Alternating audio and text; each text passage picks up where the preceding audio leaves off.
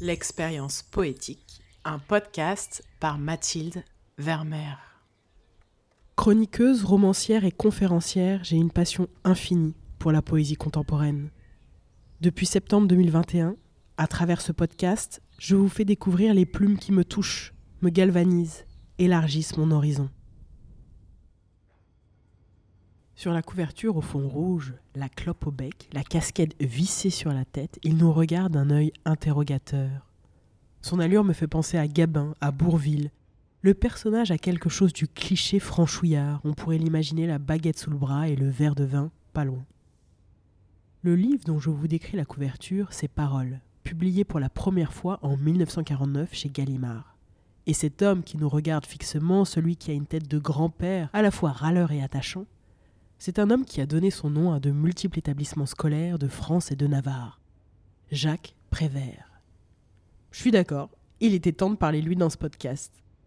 Avec lui, la poésie aborde de nouveaux territoires, un nouveau regard sur la société, parfois contestataire.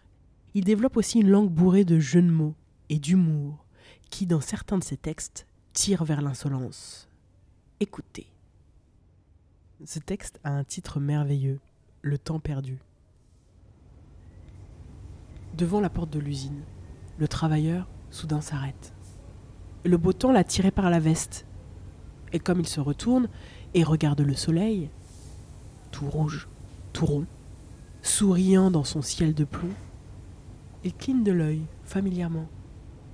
Dis donc, camarade soleil, tu ne trouves pas que c'est plutôt con de donner une journée pareille à un patron? Dans d'autres textes, sous couvert d'une fausse naïveté, il nous tend un miroir pour pointer nos absurdités collectives, pour nous obliger à réfléchir à nos lâchetés banales et nos servitudes volontaires. Voyez par vous-même. Familial, tel est le nom de ce texte. La mère fait du tricot, le fils fait la guerre. Elle trouve ça tout naturel, la mère. Et le père, qu'est-ce qu'il fait, le père? Il fait des affaires. Sa femme fait du tricot, son fils la guerre, lui des affaires. Il trouve ça tout naturel, le père. Et le fils Et le fils, qu'est-ce qu'il trouve, le fils? Il ne trouve rien, absolument rien, le fils. Le fils, sa mère fait du tricot, son père des affaires, lui la guerre. Quand il aura fini la guerre, il fera des affaires avec son père. La guerre continue, la mère continue, elle tricote, le père continue, il fait des affaires. Le fils est tué. Il ne continue plus. Le père et la mère vont au cimetière. Ils trouvent ça naturel, le père et la mère. La vie continue, la vie avec le tricot, la guerre, les affaires. Les affaires, la guerre, le tricot, la guerre. Les affaires, les affaires et les affaires. La vie avec le cimetière. Dans d'autres textes encore, il s'adresse aux enfants avec tendresse. Il leur apprend à aimer, à s'émerveiller, à chasser les misères du quotidien. Je vous lis maintenant la chanson des escargots qui vont à l'enterrement. À l'enterrement d'une feuille morte, deux escargots s'en vont. Ils ont la coquille noire, du crêpe autour des cornes. Ils s'en vont dans le noir un très beau soir d'automne. Hélas, quand ils arrivent, c'est déjà le printemps.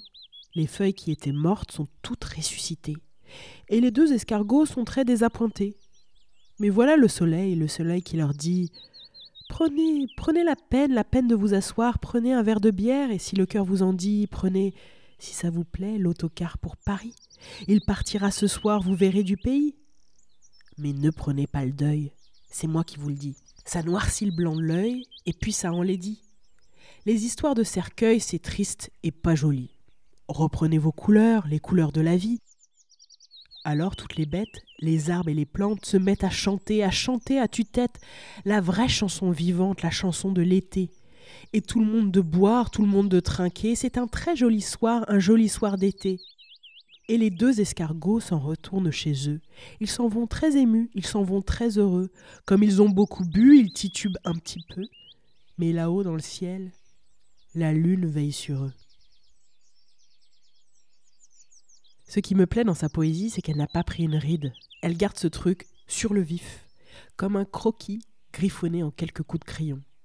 Dans son écriture, Prévert mélange ses observations des gens, ses convictions humanistes, ses idéaux de fraternité. Sa perspicacité, presque 50 ans après sa mort, me semble toujours aussi percutante.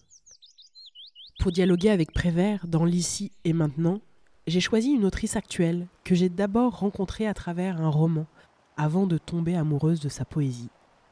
Cette femme de lettres s'appelle Gaëlle Josse, et l'ouvrage qui m'a fait chavirer date de 2022. Il s'intitule Et recoudre le soleil. Il a été publié chez Notabilia. Pourquoi ce choix? Laissez-moi reprendre ces mots. J'ai écrit ces textes dans des carnets, des cahiers, sur des pages volantes, des agendas, des tickets, des listes, des enveloppes, des marque-pages, ou dans mon téléphone. Je les ai écrits dans les gares, les trains, les hôtels, les cafés, chez moi, dans le métro, en ville et en d'autres lieux.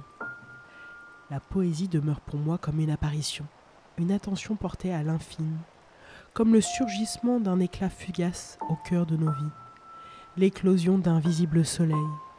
Peut-être, à cet instant-là, les mots peuvent-ils saisir quelque chose de ce jaillissement? Je sens dans sa façon d'écrire cette spontanéité que j'apprécie tant chez Jacques Prévert. Et même si le style est très différent, je retrouve dans sa poésie à elle des reflets de nos vies, de la tendresse, une attention à l'enfance, au soleil, qui me font penser à lui, à Prévert. Dans un souci d'équilibre, je vous lis trois fragments de Gaël Josse, trois pépites que j'ai enfouies dans ma besace poétique pour que, vous et moi, nous nous sentions plus riches. De la fleur, ne rien posséder, ni le parfum, ni le satin froissé d'un pétale. De l'aimer, ne rien posséder, que le souvenir des caresses pour une vie à venir. Du monde, ne rien posséder, que notre nudité au premier jour et au dernier. Entre les deux, la joie, les larmes et le souvenir d'un peu de douceur. C'est fou comme on est plus riche quand on entend ce rappel précieux qu'on ne peut rien garder pour soi, retenir. Tout est éphémère, fragile, et en cela si essentiel. Continuons avec un petit texte où l'autrice regarde le monde. Visage, visage, visage. Tant de rivages, tant d'inconnus. En exil de quelles histoires sous la peau à fleur de sang, à fleur de souffle. De quel paysage, de quelles musiques oubliées. Et sur la courbe d'une joue s'attarde l'écho d'une lointaine enfance. Elle aussi, elle étudie les gens qu'elle croise. Elle sait que la surface dit si peu de choses de ce que contient une mémoire, un cœur, une carcasse. Et pour finir, comme un autoportrait d'une âme poétique, une âme qui a tout traversé et qui pourtant revient toujours au même point, contemplatif. Écoutez.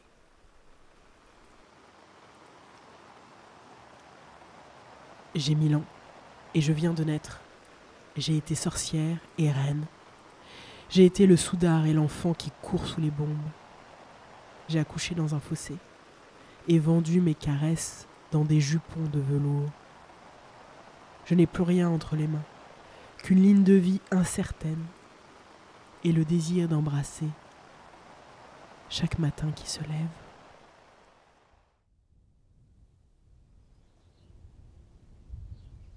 Je vous invite à réécouter ces textes. Pas besoin d'analyse, pas besoin de comprendre, de décortiquer. Sentez. Laissez flotter en vous, oser l'expérience poétique. Si vous avez aimé ce moment, je vous remercie de mettre un commentaire positif sur votre plateforme d'écoute. Sur Spotify et Apple Podcast, vous pouvez aussi le noter 5 étoiles. Cela aide à gagner en visibilité et à atteindre plus de personnes.